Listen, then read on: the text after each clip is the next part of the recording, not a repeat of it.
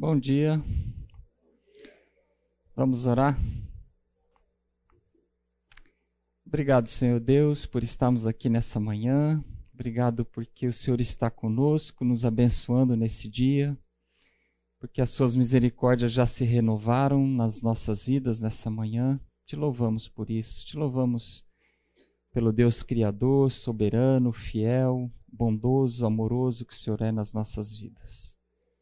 Te louvamos e te agradecemos porque o Senhor é um Deus interessado nos nossos relacionamentos, um Deus que quer transformar as nossas mentes e corações. E é por isso que nós te pedimos nessa manhã, Senhor, que o Senhor esteja aqui com cada um de nós, agindo, atuando, transformando, para que nós sejamos filhos teus obedientes que glorificam o teu nome no nosso casamento, Senhor. É o que nós te pedimos nessa manhã, em nome do Senhor Jesus. Amém.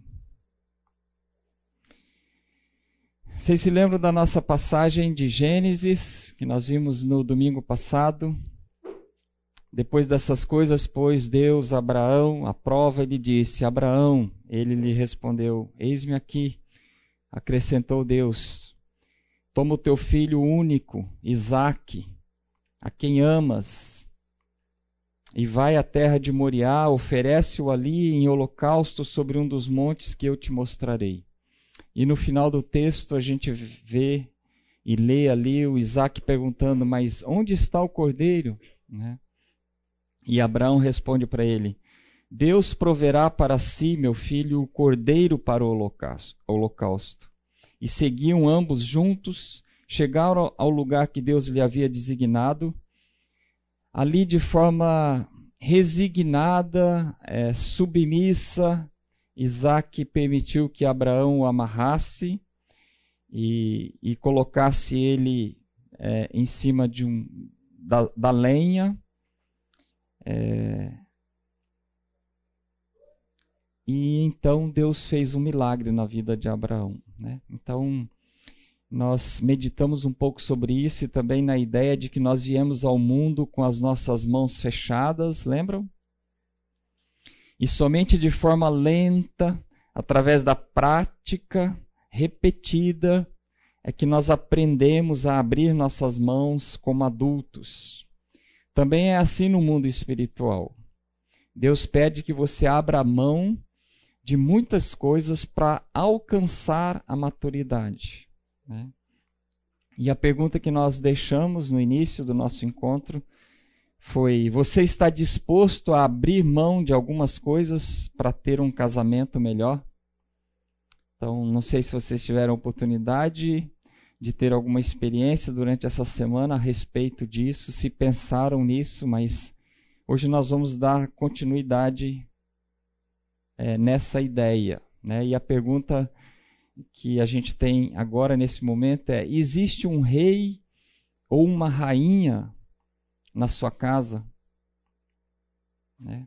A pessoa que você namorou parece ser aquela com quem você está vivendo? Alguma coisa mudou? Há distanciamento, há frieza, impaciência, conflitos que antes não existiam? Às vezes o casal tem um tratado de paz, é um tratado de paz tensa, né? mas eles demonstram e, e mostram para os de fora é, uma aparente paz. Né? Tipo, eu não vou mais reclamar disso, não vou mais pedir que você faça aquilo, não vou mais trazer esse assunto para a gente conversar. Ou então, a outra reação de um dos dois ou dos dois é estar sempre procurando oportunidade para demonstrar a sua insatisfação. Vocês já viram um casal assim?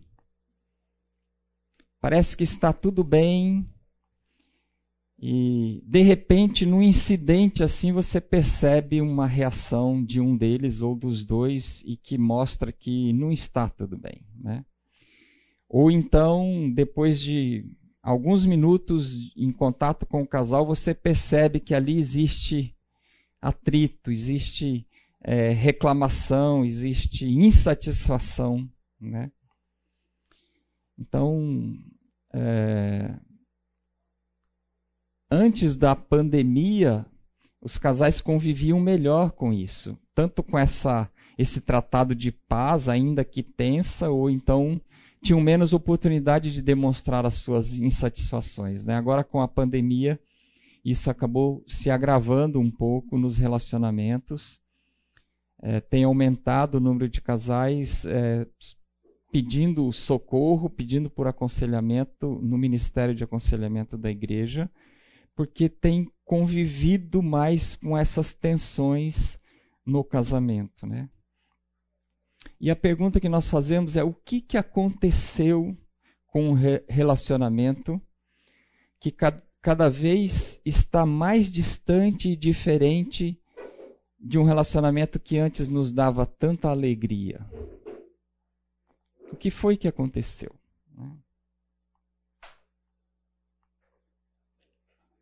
Então, nós vamos é, tentar responder essa pergunta caminhando pela palavra de Deus e, e hoje nós vamos ter algumas perguntas rápidas para nós respondermos aqui, sem ficarmos pensando muito ou tentando encontrar é, justificativas para as nossas respostas. Né?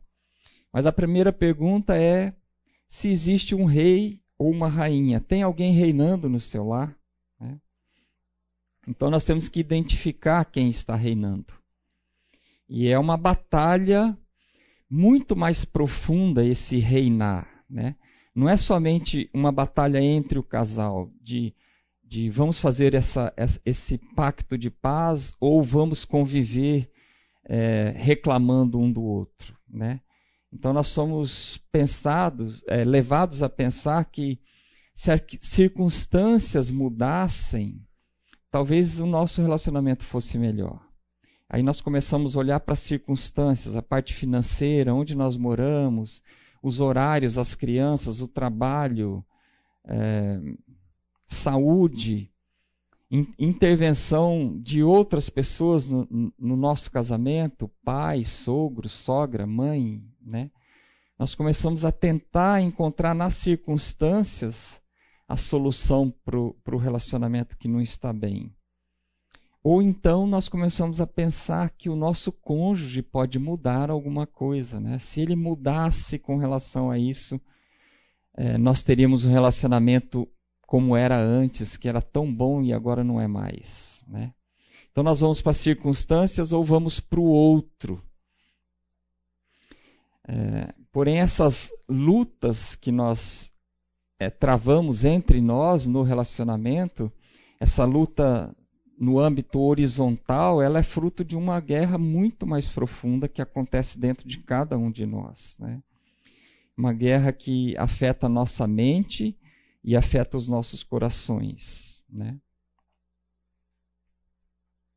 Nessa passagem que a gente vê aqui em 2 Coríntios 5, de 14 a 15, a gente lê assim: Pois o amor de Cristo nos constrange, julgando nós isto um morreu por todos, logo todos morreram. E ele morreu por todos, para que os que vivem não vivam mais para si mesmos, mas para aquele que por eles morreu e ressuscitou. Então, é, olhando para para dentro de nós, nós temos que nos perguntarmos: o que, que eu sinto pelo meu cônjuge? É atração ou é amor? E que tipo de amor? De onde vem esse amor? Né? Então, nós, nessa passagem, nós vemos que o pecado nos entrega a nós mesmos. Quando é, Paulo fala para, para que os que vivem não vivam mais para si mesmos, significa que eles estavam vivendo para si mesmos. Né? Então, é, o pecado diminui as nossas vidas aos limites do nosso mundo e do que nós definimos para ele. Né? Nós começamos a olhar e nos sentimos ofendidos por ofensas que nós recebemos. Nós começamos a nos preocupar com coisas que são importantes para nós e que nós não estamos vendo elas acontecerem. E tudo começa a girar em torno e a respeito de nós mesmos. Né? Então nós estamos vivendo para nós mesmos. Né? Então esse pecado que faz nós vivermos para nós mesmos, ele, ele nutre os nossos sonhos, os nossos planos, ele nos torna antissocial, exigentes, julgadores, né? e nos afasta do nosso cônjuge. Vocês concordam com isso? Porque se cada um de nós não tivermos essa conexão e entendermos o amor de Cristo e de que agora que essa passagem no versículo 17 de 2 Coríntios, capítulo 5, Paulo fala: se alguém está em Cristo, é nova criatura. As coisas velhas já passaram, eis que tudo se fez novo. Se nós não estamos vivendo esse eis que tudo se fez novo e agora eu devo viver para aquele que um dia morreu na cruz para me salvar, nós vamos ficar cada um girando em torno de si mesmo, né? querendo satisfazer os seus desejos, os seus sonhos, e muitas vezes são sonhos e desejos e, e expectativas legítimos. E não, não é pecado. Mas o pecado está na ênfase que nós damos, valorizando aquilo que é importante para nós. Né? Então, esse para, para que os que vivem não vivam mais para si mesmos. É romper isso esse viver para si mesmo e olhar para o relacionamento e olhar para o outro e, e se questionar o que é importante para o outro, para o mundo do outro, e que eu posso fazer e contribuir para que o meu cônjuge seja mais feliz. Como talvez um dia nós, nós já fomos, né? Então, quando o casal começa a viver esse círculo, um girando em torno das necessidades dele mesmo e voltado para as coisas que são importantes para ele, ele, eles veem que não tem mais solução o relacionamento deles. Porque as circunstâncias nós não mudamos. Deus permite que as circunstâncias aconteçam para que nós nos voltemos para Ele e busquemos conforto, consolo e a solução que vem dele. Nós não conseguimos mudar as circunstâncias que nos cercam, na maioria das vezes. Né? Nós não conseguimos mudar o outro, que a outra solução que nós pensamos é se ele mudasse em algumas coisas, né? mas ninguém muda ninguém. Vocês concordam? Com certeza, se eu pedir aqui para alguém dizer alguma coisa que você gostaria que fosse mudado no seu cônjuge, você teria alguma coisa para dizer. E se eu te perguntasse Há quanto tempo você gostaria de fazer isso? Talvez aqui alguns, e talvez até a minha esposa responda, há 39 anos eu gostaria de mudar isso. Mas não muda, ninguém muda ninguém. Né? Então, quando chega nesse ponto que parece que não existe mais solução, existe solução. A solução errada é a separação. E muitos casais se separam e depois é, de algum tempo eles chegam à conclusão que eles nem sabem por que eles se separaram. Porque eles foram levados e envolvidos por esse reinar, cada um per si, né? E eles acabam se separando. Eu eu tenho uma pessoa muito querida que ela se separou, casou de novo, encontrou o Senhor Jesus, e hoje ela diz: Eu não deveria ter me separado, porque todos os problemas que eu tinha no, no, outro casamento, no outro relacionamento que me levaram à separação, eu os tenho do mesmo jeito e às vezes piores agora.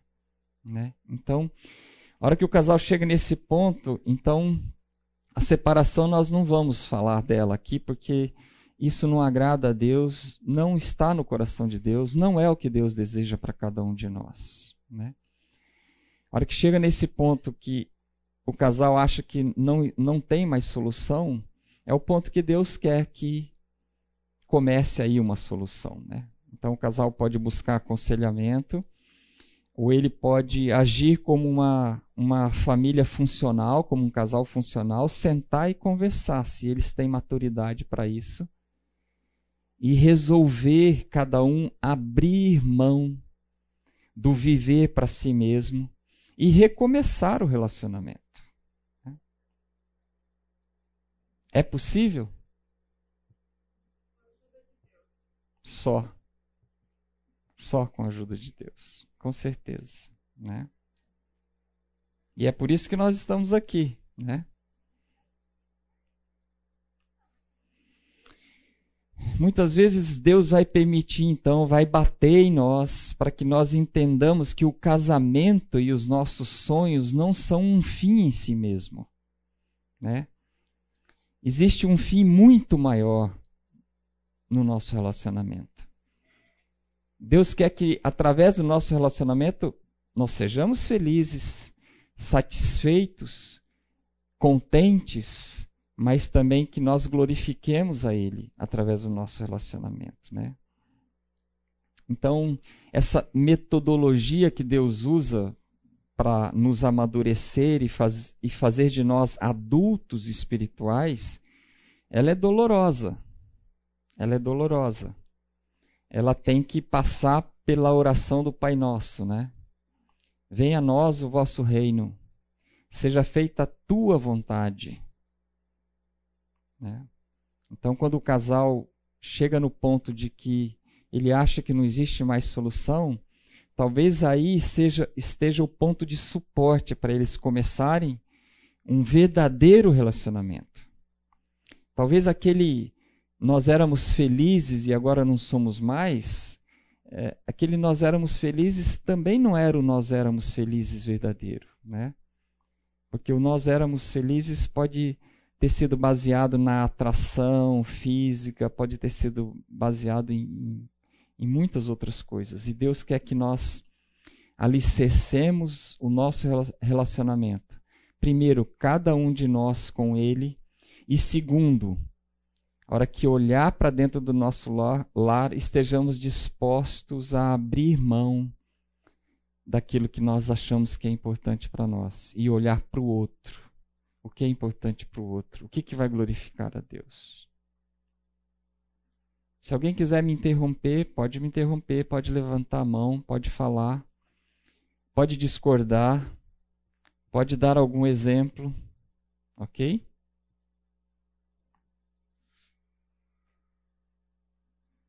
Então, como que nós vamos construir esse casamento, então, que Deus quer que nós tenhamos? Né? Um casamento é, de união, de compreensão, de amor, de se importar, de se, de se envolver com o outro. É, nós vamos olhar. Eu sou engenheiro civil, trabalhei a vida inteira construindo casas, então um exemplo que eu posso trazer aqui para vocês é a construção de uma residência, né? Onde nós vamos colocar dia após dia, tijolo após tijolo para construirmos esse casamento, né?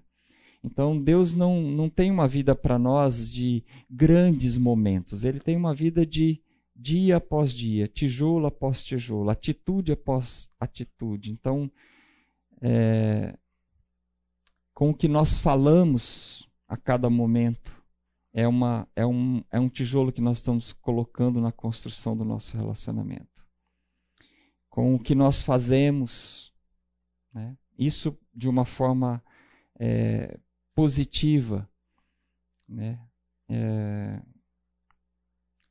da mesma forma, nós podemos destruir o nosso casamento também com o que nós falamos, com o que nós fazemos e com o que nós deixamos de fazer. Né? Mas vamos olhar aqui para o ponto positivo. O ato de se importar, de, de querer agradar ao, o outro. E por que, que nós não fazemos isso?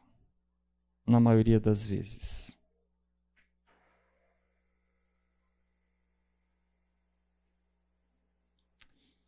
É, outro dia eu estava falando sobre isso e um casal, o marido falou assim: Eu não aceito esse peso que está sendo jogado sobre mim. Eu não sou pecador.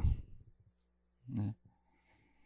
Então, é lógico, ele estava equivocado no eu não sou pecador. Depois ele admitiu, ele é pecador. Ele, eu não sou pecador no sentido de eu não sou tão ruim assim quanto você está querendo dizer que eu sou. Né? Dá um desconto aí, né? Eu não sou o culpado, só eu o culpado por tudo que está acontecendo no meu relacionamento. Mas todos nós temos nossa parcela de culpa. Né? Então, investir no casamento e não fazer isso, muitas vezes nós não fazemos, porque é uma coisa dura de se fazer. É acordar todos os dias e é um trabalho duro, exige disciplina, exige, exige cuidado, resiliência. Nós temos essa, essa preguiça matrimonial de agradar ao outro, porque nós estamos vivendo para nós mesmos na maioria das vezes. Né? Então, eu quero desafiar vocês a. Não, não, não quero jogar um peso em cima de cada um de vocês, mas desafiar vocês a assumirem a parte que é de vocês. É um trabalho duro, Deus vai usar as circunstâncias, Deus vai moldar cada um mas ele quer que nós saiamos dessa preguiça matrimonial que nós podemos estar nela e, e investamos para ter um casamento amoroso é, que, que faça um um ao outro feliz, né?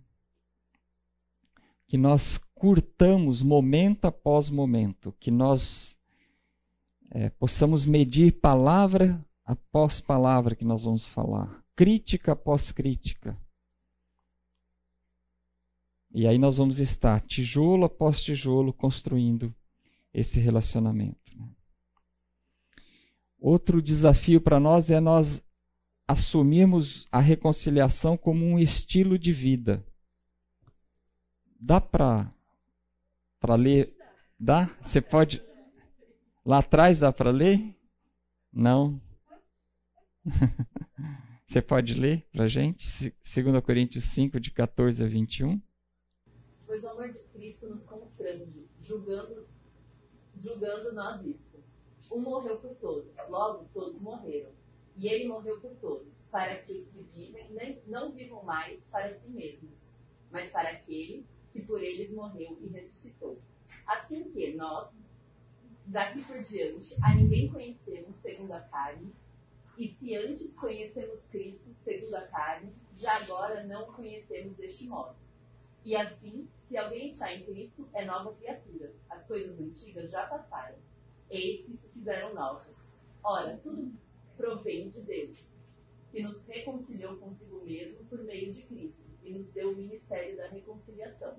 A saber, que Deus estava em Cristo reconciliando consigo o mundo não imputando aos homens as suas transgressões, e nos confiou a palavra da reconciliação.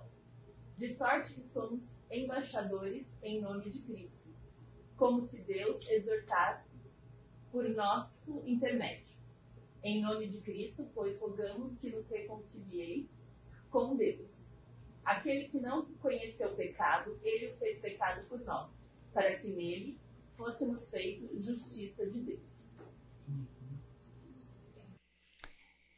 Você acha que você é uma pessoa reconciliadora? Obrigado.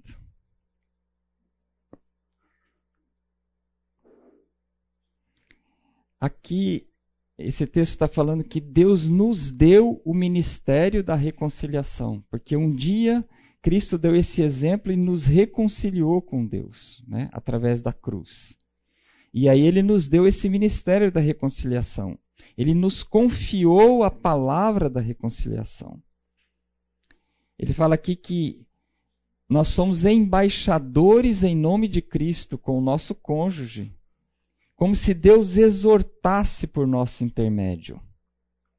Como é que Deus nos exorta? E como é que nós exortamos o nosso cônjuge? Quando ele peca, quando ele erra, quando ele nos desaponta, nos entristece. Nós somos chamados aqui a agirmos da mesma forma que Deus agiu conosco, né? Como? Que palavra vem à sua mente quando você pensa Deus te reconciliando? Você no lamaçal do pecado, toda a tua vida, como você estava, de repente Deus te tirou dali, te trouxe para o reino do Filho do seu amor. Te tirou das trevas, te trouxe para a luz.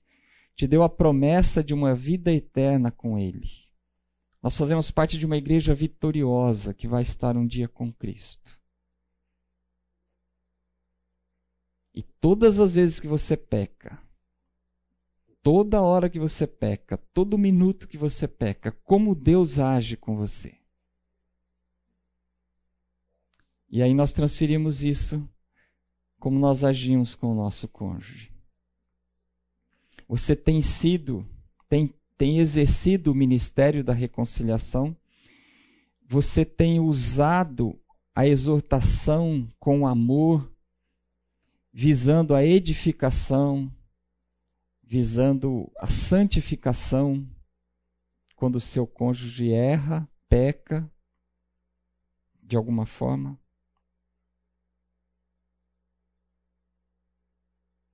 Alguém falou alguma coisa? Como Deus nos trata quando nós pecamos? Que palavra lhe vem à mente quando você pensa, estou em pecado, Deus me pegou pecando? Amor, misericórdia. Ele não dá o que nós merecemos, né? Muitas vezes.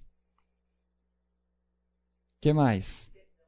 Perdão, sempre. É, é só nós confessarmos os nossos pecados que Ele é fiel e justo para perdoar as nossas iniquidades.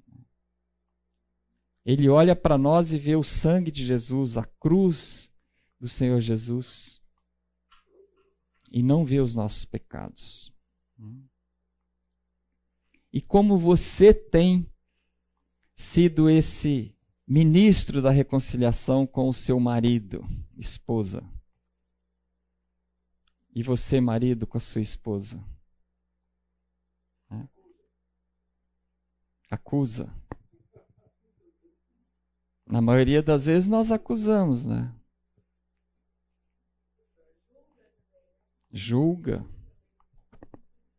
Julga, condena e crucifica. Lá em casa eu faço serviço completo. Só julgar. Condena logo e bate o prego na mão, né? Prega na cruz. Por que nós temos essa reação? Porque nós somos um pecador casado com uma pecadora, porque nós carecemos da graça de Deus. Né?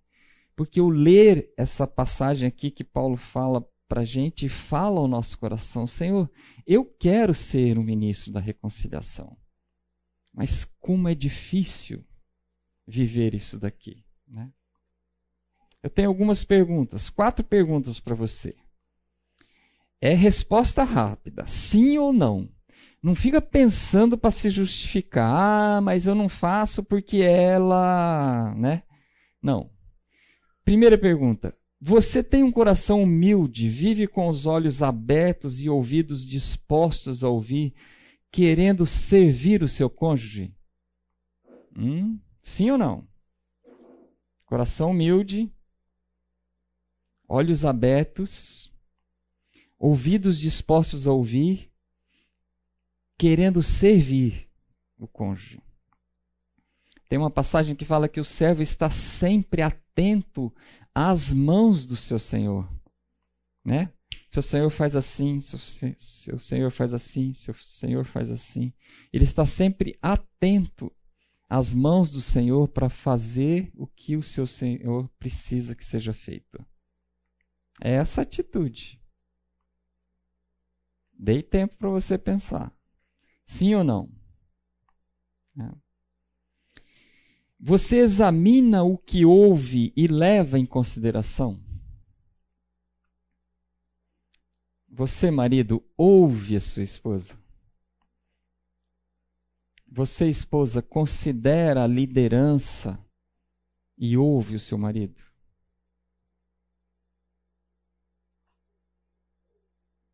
Ontem à noite, era 10 horas da noite, eu ouvi uma coisa que eu estou mastigando.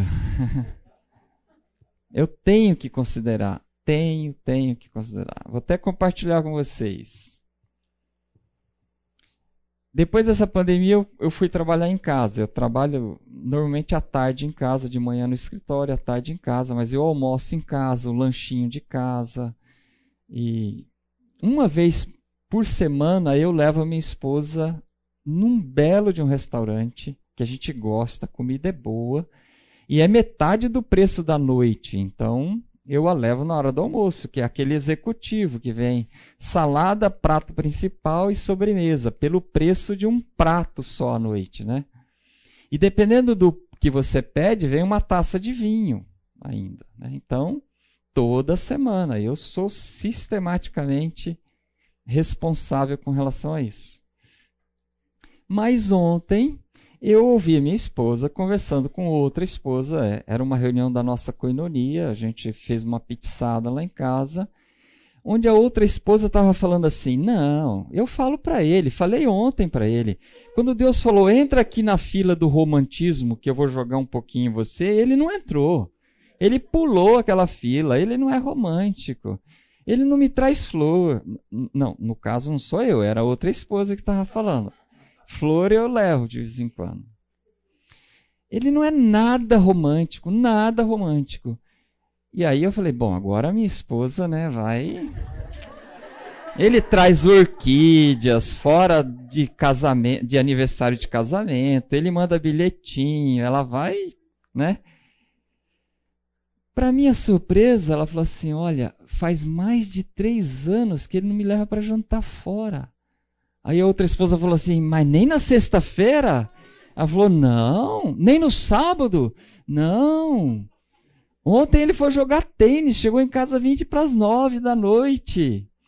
E ainda a hora que ele falou, oi, cheguei, ficou bravo, porque eu não dei um sorriso e não dei um beijo nele. Eu estava esperando que ele fosse me levar para jantar fora, no, 20 para as 9.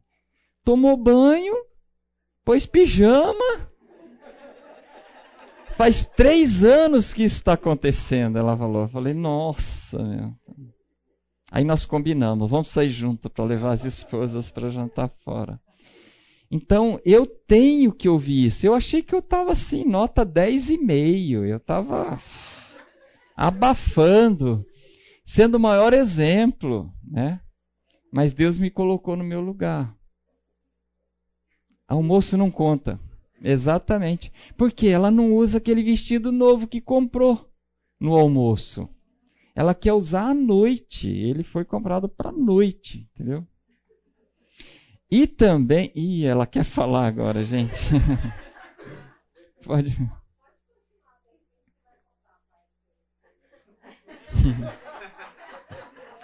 Aí ela falou assim: além disso, o almoço é um almoço de trabalho.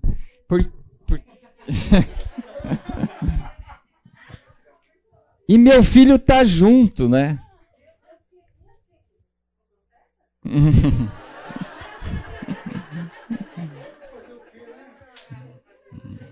A gente sai das reuniões da manhã da empresa e vai almoçar e lá termina as reuniões, né? Vamos almoçar, a gente termina, continua conversando lá e lá a gente fica, é um almoço longo. Mas a gente fala muito de negócios, né? Então. É, é lógico, né? É lógico, é mais barato, entendeu? Então, você leva em consideração o que você ouve? Orem por mim. Terceira pergunta: você tem um estilo de vida diário de reconciliação? Oi? Ah, sim. Agora tem que cumprir, né? E não pode ser a cada uma vez por ano, né? É. Então você tem um estilo de vida diário de reconciliação. O que, que faz. Oi? É, só um, parênteses. Às vezes a gente pensa, eu fui casado jovem, eu já não sou mais jovem, gente pensa que com o tempo as coisas se consertam automaticamente. Uhum. Casal jovem, acho que ah, com o tempo a gente vai se resolvendo esses detalhes. Não resolve. O tempo agrava, o tempo piora. Então, uhum. ou o jovem, o casal mais jovem, estou dizendo porque tem 35 anos de casado, 34 ou o casal jovem vai treinando desde já essa reconciliação e essa prática desde hoje, ou vai chegar com 50 anos de casado, 50, 65 meus pais de casado, com os mesmos problemas que tinham na lua de mel. O tempo não é remédio. Faz Palavra de sabedoria. É isso aí mesmo. Não é Salomão, mas falou bonito. É isso aí mesmo. Por isso tem que ter esse, esse estilo de vida de reconciliação. Né? Para nós termos um estilo de vida, é um processo que acontece na nossa mente, no nosso coração. É você acreditar em algumas verdades. Primeiro, a verdade do perdão que deve ser pedido e do perdão que deve ser dado. Né? Então, acreditando nessa verdade, você começa a exercitar isso. Vez ou outra você se lembra dela, exercita e você vê que dá certo, que é bom fazer isso, perdoar e pedir perdão. E quando você vai percebendo isso, você vai ganhando convicção que isso deve ser vivido. E aí você adota isso como um estilo de vida. Diariamente você faz isso. Pecou, pede perdão. E isso não é só com o cônjuge, tem que começar com Deus, né? Fez alguma coisa, falou alguma coisa, pensou alguma coisa que você sabe que está errado, já faz uma oração e pede perdão a Deus. Da mesma forma com o seu cônjuge. Então a pergunta 3 é: você tem um estilo de vida diário de reconciliação? Você pede perdão quando você erra ou você fica bicudo a semana inteira?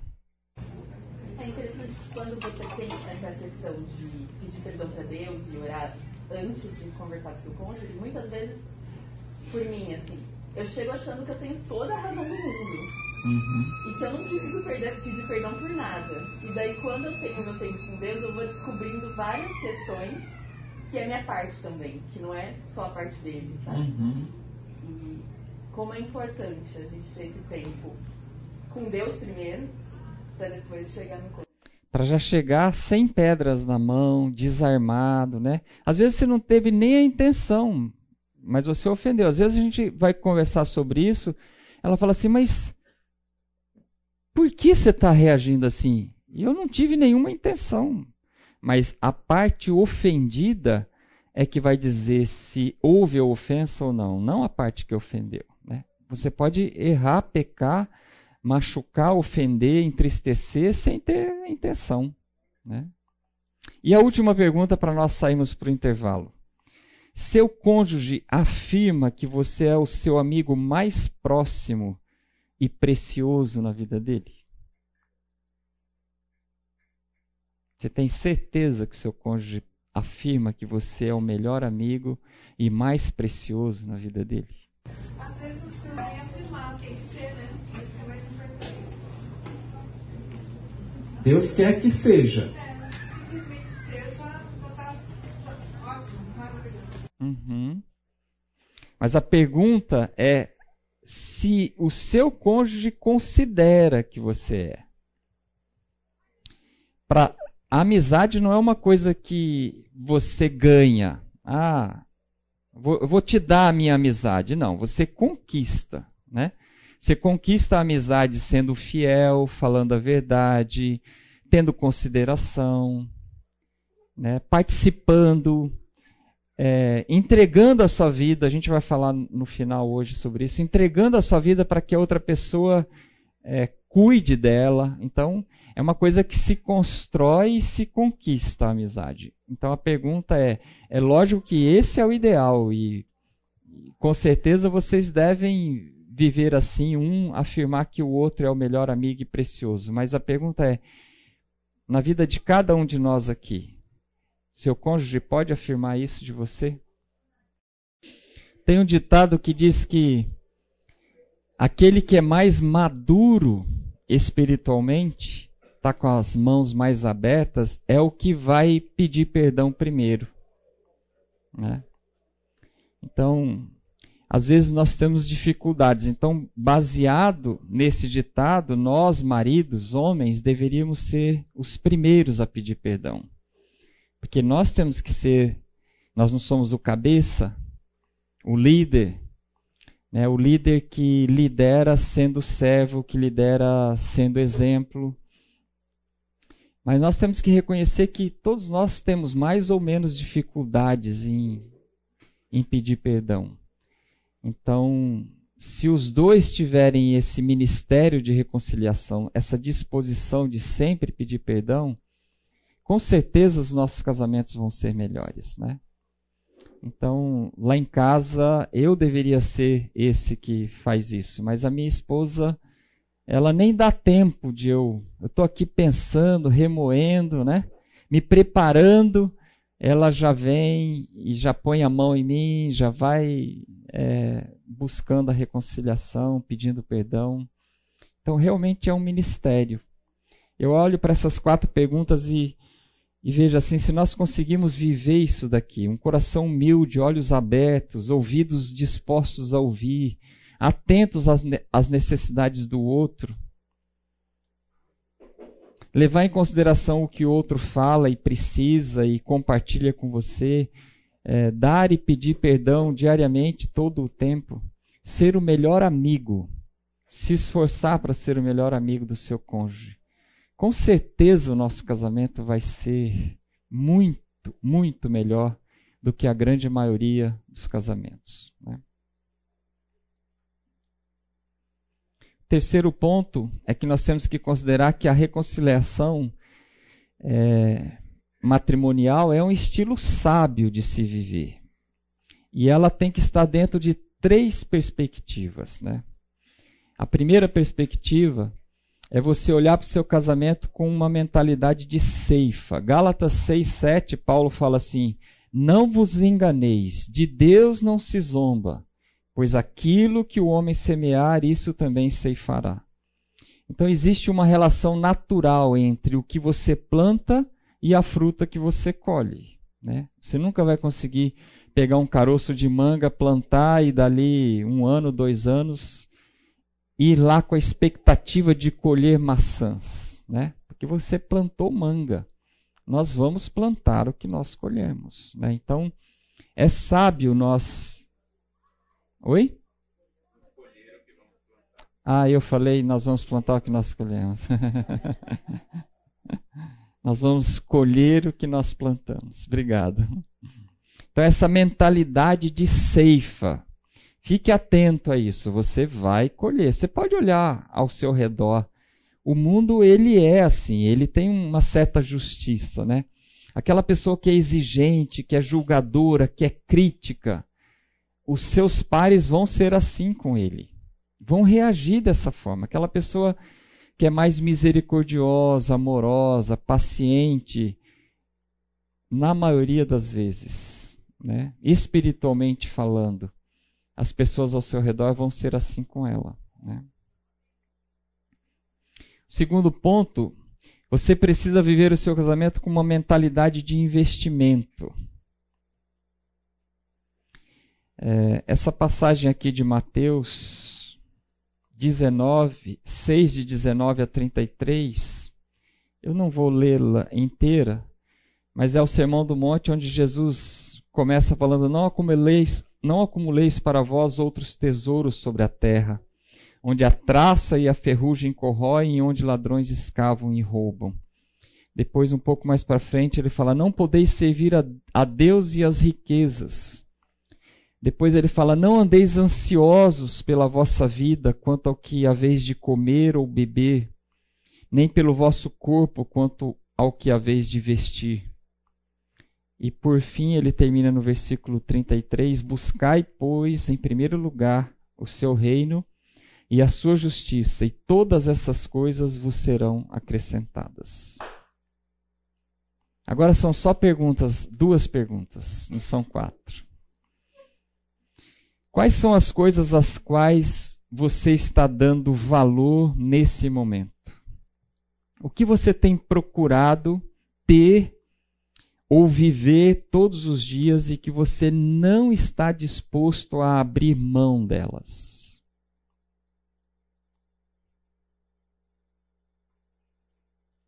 O texto nos remete a, a acumularmos tesouros no céu e não aqui na terra.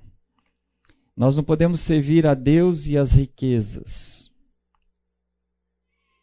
E que nós temos que primeiro buscar o, o reino de Deus e a sua justiça.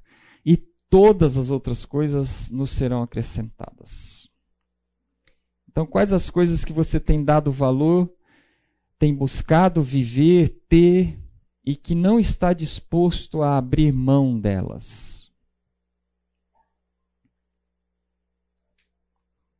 Elas podem, essas coisas podem estar atrapalhando a sua visão sábia de olhar para o seu casamento como um investimento. Seu dinheiro, se você investir mal, você vai colher os frutos disso. Né? Outro dia eu vi um, um, um educador financeiro falando assim: ele pegou uma nota de 50 e falou assim Quanto vale essa nota?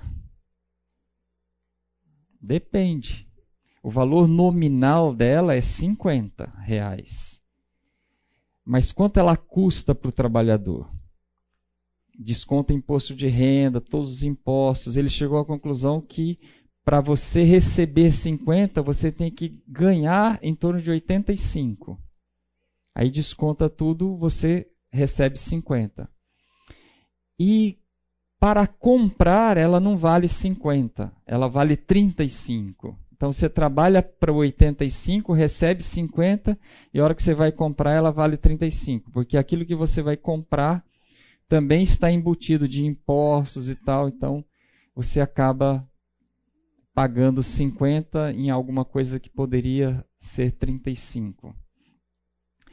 E ele fala que é, se os jovens começarem a investir logo cedo, não importa qual é a quantia, ter a cultura do investimento, daqui 20, 30 anos eles podem estar é, financeiramente independentes. Né? Então ele, ele dá um exemplo lá.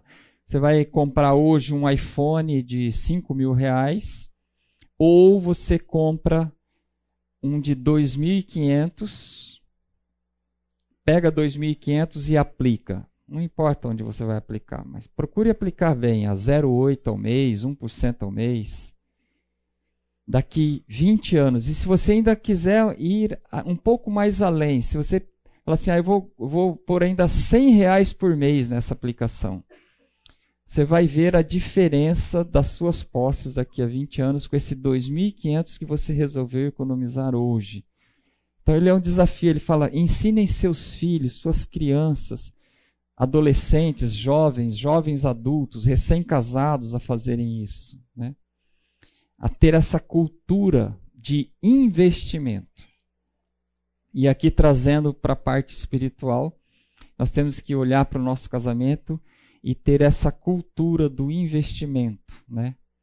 de abrir mão daquilo que não é mais importante do que o reino de Deus, do que o, o seu relacionamento com o seu cônjuge. E a segunda pergunta: como o retorno desse investimento está afetando o seu casamento? Como o retorno dessa ideia fixa de querer ter, fazer, ir, trocar, pode estar afetando o seu relacionamento? Trazendo consequências para sua família, para o seu cônjuge. Né? Então, olhe para o seu casamento, espiritualmente falando, como um grande investimento. Né? Alguma pergunta? Alguma observação?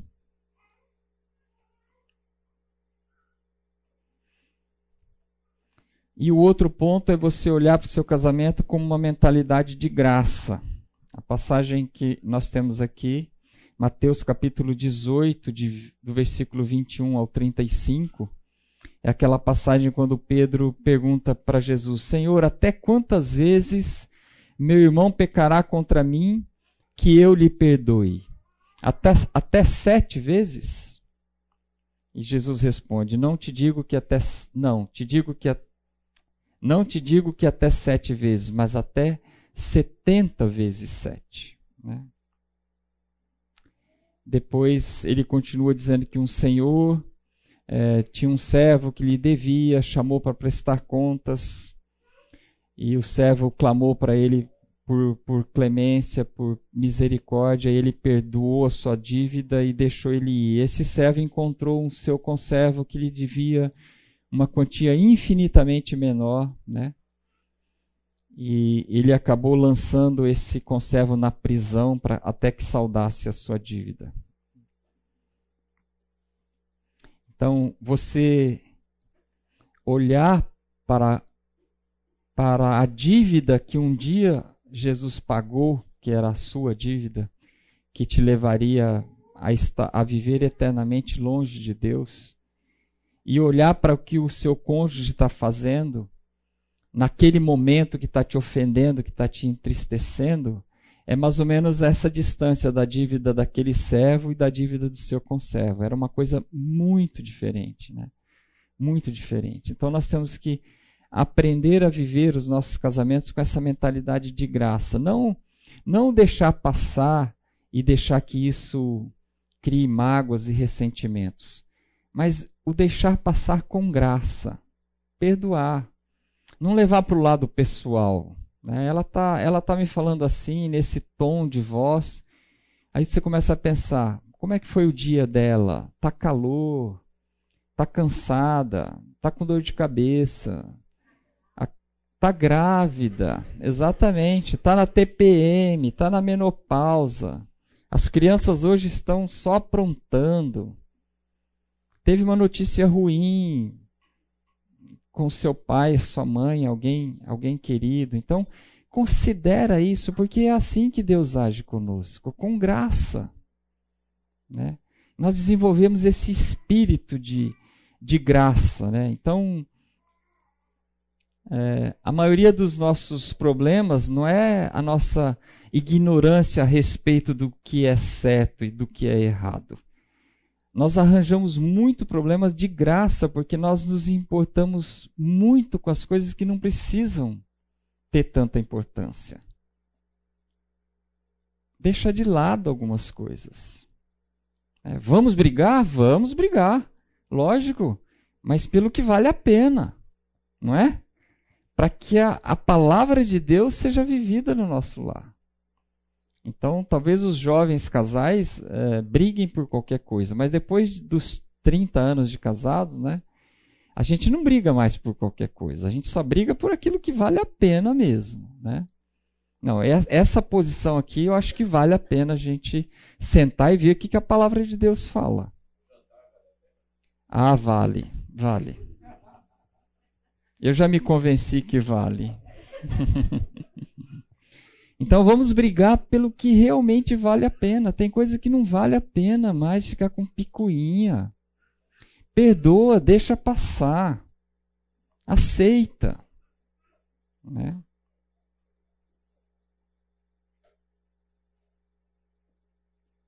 Os princípios que nós vemos nas Escrituras nos oferece o melhor padrão possível para os nossos casamentos. Né? Eles revelam os nossos erros, nossos fracassos, mas não são capazes de nos livrar deles. Então, nós lemos um princípio lá e mostra que nós estamos pecando e estamos agindo de forma diferente daquilo que Deus está falando na palavra dele o fato de nós lermos, vermos e nos conscientizarmos disso não nos leva a abandonarmos aquilo, aquele erro, aquele pecado. Concordam? É a graça de Deus que nos leva. É a misericórdia de Deus que nos leva. É quando nós clamamos a Deus, Senhor, me ajuda nisso. É que Ele tira aquilo de você, tira a vontade de pecar. É que o Espírito Santo fala com você no momento que você vai fazer aquilo. Ele traz à mente aquele versículo que você decorou naquela área, né, para que você não peque. Então, o fato de nós conhecermos a palavra de Deus não é suficiente para nós vivermos com essa mentalidade de graça. Nós temos que querer isso. Né? O conhecimento ele pode trazer orgulho, soberba, prepotência. Agora, o conhecimento vivido, ele tem poder de transformar. Transformar a sua vida e transformar a vida do seu cônjuge, dos seus filhos, das pessoas que convivem com você.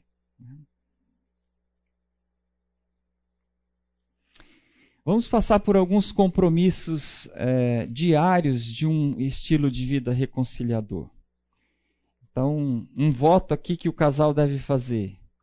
Assumiremos um estilo de vida regular de confissão e de perdão. Seremos sinceros e lidaremos de maneira honesta com os nossos pecados, fraquezas e fracassos. Essa daqui é, primeira, é o primeiro compromisso que um casal cristão pode assumir. E só um casal cristão pode assumir esse compromisso. Um casal que não conhece a Cristo não tem condições de assumir esse compromisso. Quem não experimentou não sentiu, não recebeu o perdão do Senhor Jesus pelos seus pecados, não consegue assumir esse estilo de vida de confissão e de perdão. Concordam? Isso aqui é um privilégio nosso. Quem experimenta pode dar. Quem recebeu pode dar. Quem não conhece não pode dar. Ele não sabe o que é perdoar. Oi.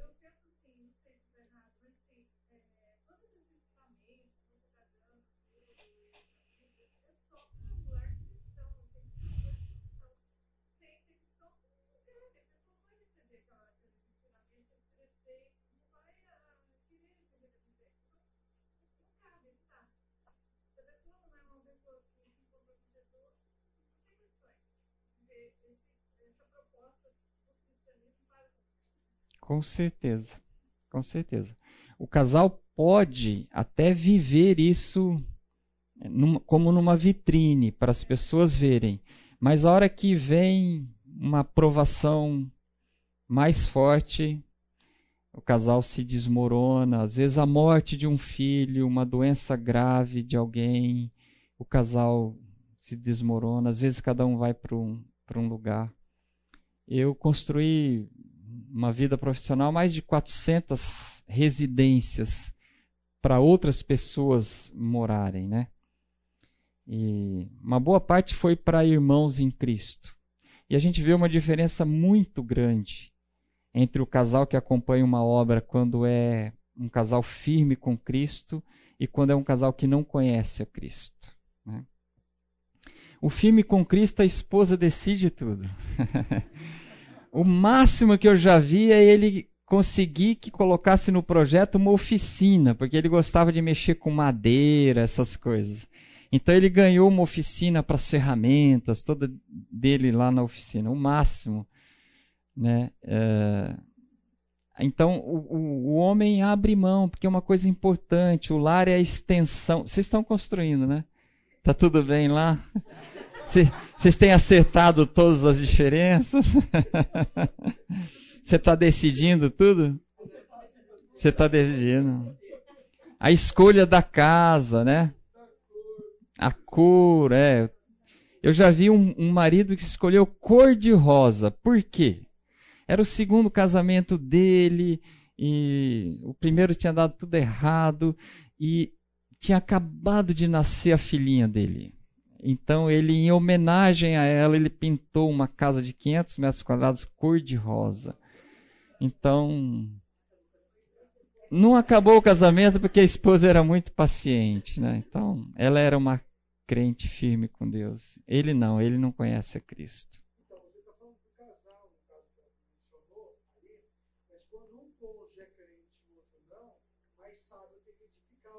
Então, você está falando É isso. Não é, não é excludente essa, essa afirmação quando o casal ambos não são crentes. Uhum, Quem é crente vai pagar um preço ainda maior. uhum. Às vezes vai pagar pelo erro de ter casado com um descrente ou vai carregar uma cruz porque aceitou a Cristo depois de casado, conheceu a Cristo e, o- e o marido não, né? Então é, vai, vai, vai ter uma dose de sacrifício muito maior. Mas às vezes tem marido que é crente que ofende e não cuida e, e age da mesma forma que o descrente, né? A Bíblia fala sobre isso. Levantai-vos vós que estáis deitado dentre os mortos, né? Às vezes o crente está deitado, vivendo como o morto, o descrente, né? Então, mas realmente isso aqui se aplica para aquele que que conhece o amor de Cristo, aceitou o amor de Cristo e pode assumir esse compromisso aqui, realmente. O segundo compromisso é faremos do crescimento e da transformação nosso objetivo diário. Né? Então, Romanos 12, 1 e 2 fala sobre isso, da re- renovação da, da mente, que nós vamos experimentar a boa, agradável e perfeita vontade de Deus para as nossas vidas, se nós fizermos isso. Né? Então, esse desejo de renovar a sua mente diariamente vai fazer o seu casamento um casamento muito mais saudável, amoroso, compromissado. É, então, trazendo por uma forma assim mais prática para o nosso dia a dia, é, essa transformação é você olhar para o seu gramado que está cheio de ervas daninhas e que você está acostumado a olhar para a grama e com as ervas lá no meio e resolver tirar as ervas daninhas. É transformar o seu gramado num gramado limpo, livre de ervas daninhas. Isso vai exigir que você se abaixe lá, que você vai dar trabalho. Você vai arrancar, ela vai nascer de novo, você vai arrancar, você vai arrancar 100%, vai nascer 70, você vai arrancar os 70, vai nascer 60, vai, vai dar muito trabalho, vai dar muito trabalho, né? Então, às vezes os casais se satisfazem em olhar para a grama e vê-la e, e aceita e deixa, se acostuma, né? Não enxerga mais as ervas daninhas. Né? Então é aquele casal que faz aquelas tréguas perigosas para o bom relacionamento, né? Não toco mais isso, nisso, não falo mais aquilo, não, não vou mais fazer isso aqui. Então é um casal que fica satisfeito com um nível baixo de decepção e amargura. Vamos pensar assim, um nível aceitável, né? De decepção e de amargura. Quando não é isso que Deus quer para nossas vidas. Quando Jesus, na, na sua oração lá em João 17, no capítulo 10, né, versículo 10, fala assim: O ladrão vem para roubar, matar e destruir. Eu vim, porém, para que tenham vida. E vida em abundância. É isso que ele quer. Ele não quer nada menos do que isso para nós. Ele não quer que nós tenhamos uma vida medíocre e satisfeito com pequenas raízes de amargura, de decepção, de tristeza. Ele quer que nós trabalhemos cada um desses pontos que estão é, causando alguma reação ruim em nós ou no nosso cônjuge, com a confissão, com a graça, com o perdão, tanto pedindo quanto, dando. Né? O que, que você tem escondido aí debaixo do tapete da sua casa? Que você acha que não tem solução? Né? Assuma isso com o seu cônjuge. Um crescimento com transformação. Que seja esse o objetivo diário. Seja uma família funcional, aquela família que identifica o problema, senta para resolver. O que, que a palavra de Deus fala sobre isso? De quem é o erro? Né?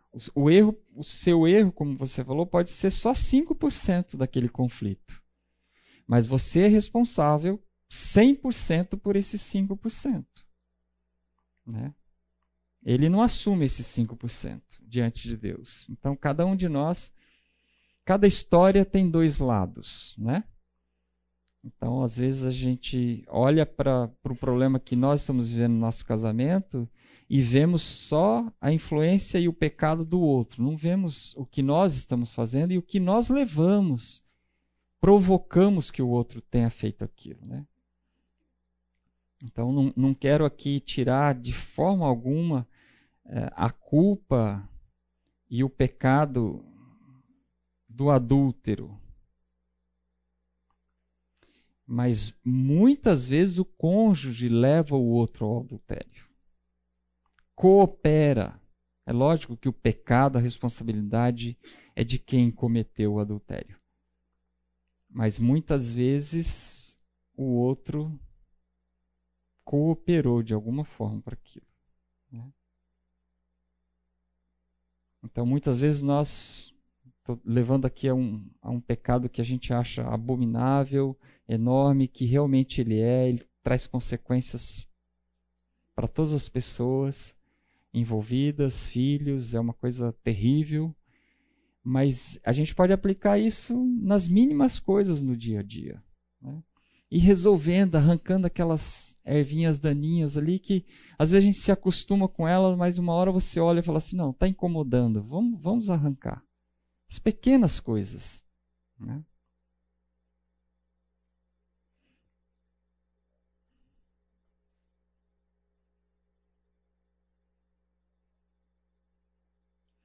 Trabalharemos juntos para construir uma sólida aliança de confiança. Então, aquilo que a gente já falou sobre confiança, né? Confiança é, é impossível ter um casamento saudável sem um confiar no outro, sem ter ciúmes, sem não, se não confiar que ele vai chegar na hora certa para levar as crianças para a escola, ou vai buscar as crianças na escola na hora certa, não vai esquecer uma das crianças na escola, né? Ontem um dos casais estava indo embora e esquecendo uma das filhas. Ela estava chutando uma bola lá no quintal e o casal estava entrando no carro, opa, estava ficando uma para trás. Então, essa questão de você poder confiar porque o outro realmente é merecedor de confiança, a ponto de alguém falar assim para você: "Olha, eu vi ou eu ouvi ou fiquei sabendo". Não, não. Não. O meu marido, não. A minha esposa, não. Você está enganado. É outra pessoa. É você olhar para o outro e realmente depositar e entregar a sua vida para o outro, aos cuidados do outro. Todos os seus sentimentos, suas fraquezas, seus medos. Né? Então, quem vem de um lar onde o pai adulterou, por exemplo, sabe as consequências disso e tem as suas inseguranças por causa disso, tem seus medos por causa disso. Que seu cônjuge também pode adulterar. Então, é você poder entregar tudo que você tem de insegurança, de medos, de, de sonhos, e confiar no seu cônjuge, que ele está com você em todas essas coisas. E também ser merecedor de confiança, para que ele confie em você. Então, trabalharmos juntos para cons construir uma sólida aliança de confiança. Eu estou me lembrando aqui daquilo que você falou. O, o, casamento que é construído sobre a areia, né? Ele pode Pode ser uma casa muito bonita, muito bem feita, mas se ele não tem o alicerce na palavra de Deus e, e no sacrifício do Senhor Jesus, quando vier o vento, a tempestade, ele não vai sobreviver. Né?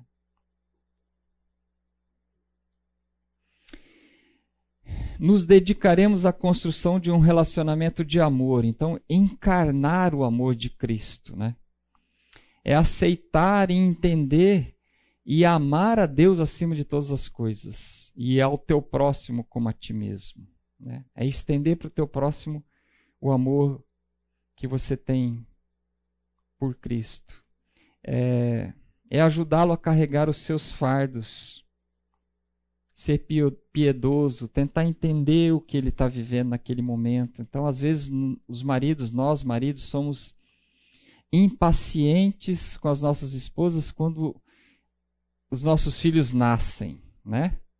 Eu me lembro claramente, nossa, muito legal, minha filhinha nasceu, mas que concorrente forte que chegou em casa da maternidade, né? Todos os olhos, tudo, tudo era para ela. Depois veio o outro, tudo, tudo era para ele. Agora era para os dois. Né? Então você que ficou um tempo sendo cuidado, tudo era para você, quando vem os filhos, isso pode levar algumas reações do marido. Olhar a criança como um concorrente, agredir a esposa. Você procurar entender o que a sua esposa está passando. E está fácil para ela, ela acorda de três em três horas, a noite inteira para dar de mamar. Às vezes os seios estão doendo, né? Então ela, ela, tá, ela teve toda uma adaptação do, do corpo dela para trazer aquela criança e agora o corpo dela tem que se reconstituir. Então, um monte de coisa. E às vezes um, um pai doente, uma mãe doente, é, nós maridos tendemos a querer o mesmo padrão em todas as coisas. Né? E as nossas esposas não têm condições de atender a isso que nós queremos. Então, tentar construir esse relacionamento de amor, de compreensão, de por que, que o outro está tá fechado, está nervoso? O que está passando? Procurar é, amar realmente, se envolver com o que o outro está passando. Né? E lidarmos com as nossas diferenças num espírito de apreço e de graça. Celebrar as diferenças. Tem coisa que você não vai mudar, então aceita. Né? Dá risada. Né? Nós somos diferentes em muitas coisas. Aceite o teu Deus Criador, soberano e salvador. E olhe para o seu cônjuge. E se você não pode mudar isso, celebre isso. Né? Tem coisas que a Elaine faz ou pede para eu fazer que eu não vejo é, sentido. Obrigado, hein? Você me salvou. Porque eu podia falar outra coisa que ia ter consequências. Né?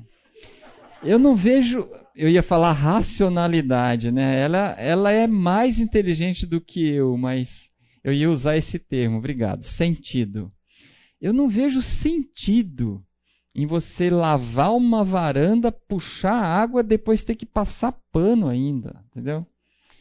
Lava, já tem uma inclinação, dali a pouco vai estar tá seco. Não, mas mancha o piso. Tá bom, então vou passar o rodo. Não, mas aí fica nas frestinhas, no rejunte fica molhado. Então tem que passar o pano. Eu não vejo sentido.